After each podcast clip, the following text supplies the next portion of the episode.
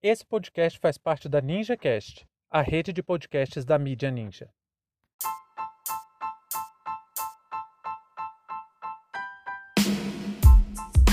Eleições 2022. STF finaliza o julgamento das federações partidárias. Sejam bem-vindos e bem-vindas ao seu plantão informativo com análise e opiniões a partir de uma perspectiva histórica. Eu sou Arnaldo Castro, em conjunto com Brenda Salzman, e hoje é dia 9 de fevereiro de 2022.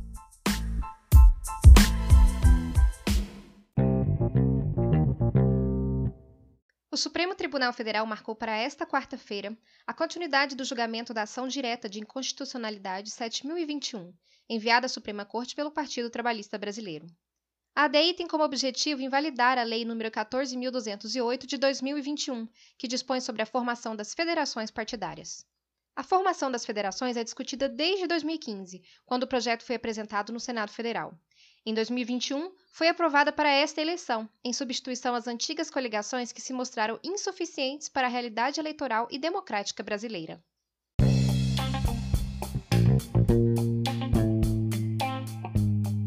Se você curte ouvir os nossos episódios, acompanhe em primeira mão cada novidade. Segue a gente, ative as notificações no Spotify ou no seu player favorito e nos ajude a compartilhar esse conteúdo. O História Oral Podcast é uma produção independente e que só é possível graças ao seu apoio.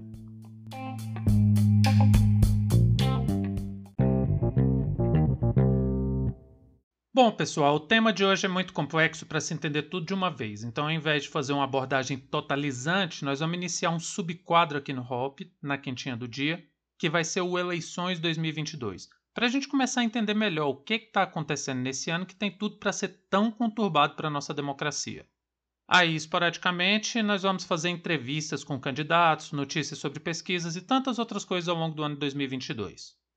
Lembrando mais uma vez que a sua interação com o projeto é de fundamental importância. Por isso, além de nossas redes sociais estarem sempre abertas para essas interações, sugestões e críticas, também estamos deixando uma caixinha lá no Spotify para receber as, avalia as, avaliações sobre esse episódio. E pensando em algoritmos, só de vocês mandarem um recadinho lá para a gente já ajuda muito o nosso projeto. E por fim, quero aproveitar para agradecer mais uma vez a nossa querida ouvinte Tatiana por ter sugerido esse tema para a gente falar aqui hoje. Bom, a ADI do PTB foi deferida por maioria das e dos ministros do STF, ou seja, não foi acatado o pedido do partido que questionava a implementação da federação para essa eleição de 2022. Então está valendo para esse ano. Mas vamos entender especificamente o que é a federação. A ideia da federação é mais uma tentativa de reformulação do sistema eleitoral brasileiro em sua base. O que, que eu quero dizer com isso? A democracia brasileira é representativa e tem como centro gravitacional dessa representatividade popular nos espaços de poder o partido político, exatamente o partido político. O ponto inicial das eleições são as relações intrapartidárias, ou seja, as discussões internas dos partidos. Em seguida, as relações suprapartidárias, que são as alianças entre os mais diferentes partidos, e aí, por fim, as campanhas e as eleições de fato nas urnas. Aí nós temos uma velha questão que é velha mesmo, e até deu fama para a Primeira República como República Velha, que é o personalismo.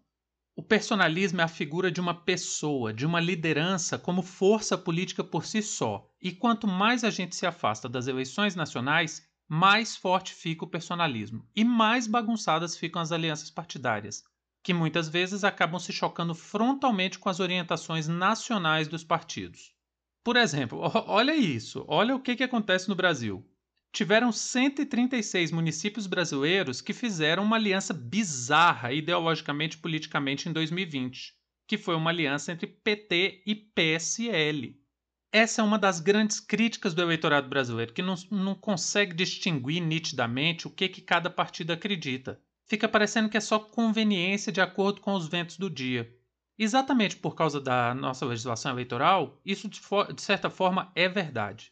Basta ver que o Partido Progressista é reacionário, que o Movimento Democrático Brasileiro é golpista, o Partido da Social Democracia Brasileira é neoliberal e o Partido Liberal vai colocar como candidato à presidência um fascista.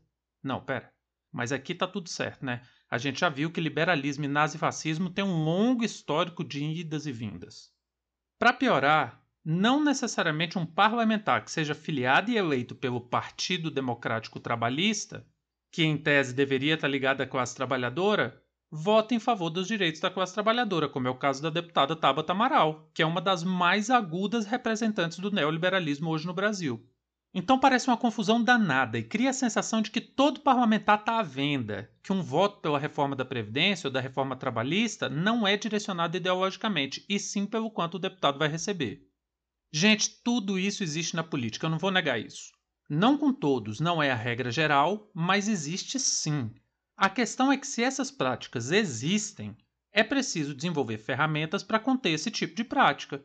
E no Brasil, uma das coisas que dificulta muito a contenção delas é precisamente a dificuldade que o partido político tem de instituir alianças duradouras.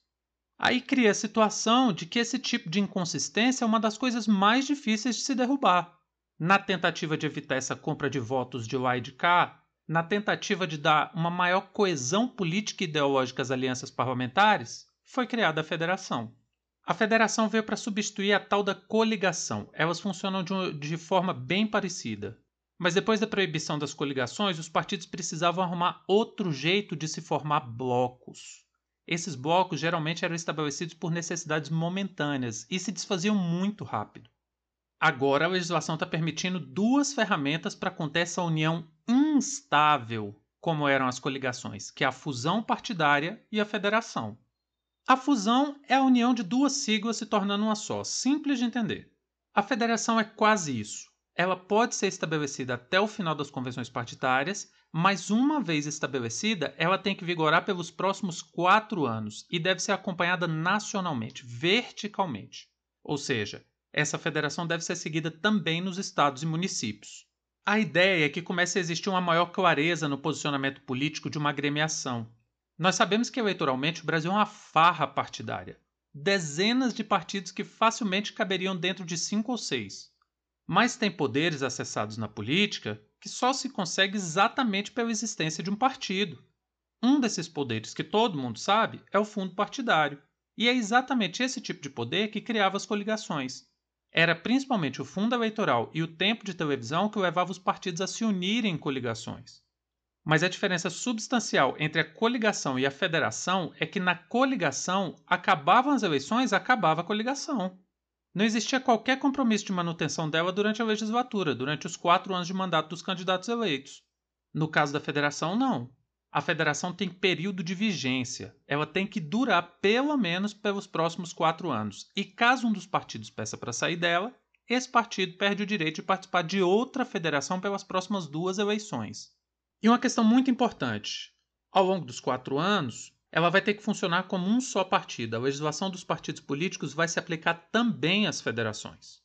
Então, assim, é óbvio que as pessoas vão achar brechas para furar a federação e continuar usando o sistema eleitoral para atingir seus objetivos, como, por exemplo, os partidos se livrarem das restrições causadas pela cláusula de barreira. Disso eu não tenho dúvida. Mas pelo menos estamos tentando lapidar nossa legislação eleitoral para tentar alcançar uma democracia mais próxima do real. O ideal mesmo era que o povo tivesse mais força dentro dos partidos políticos e pudesse ter mais controle sobre a atividade parlamentar. Mas esse é um sonho socialista, um sonho distante. Então vamos tentando sobreviver dentro da democracia liberal. Fim de papo.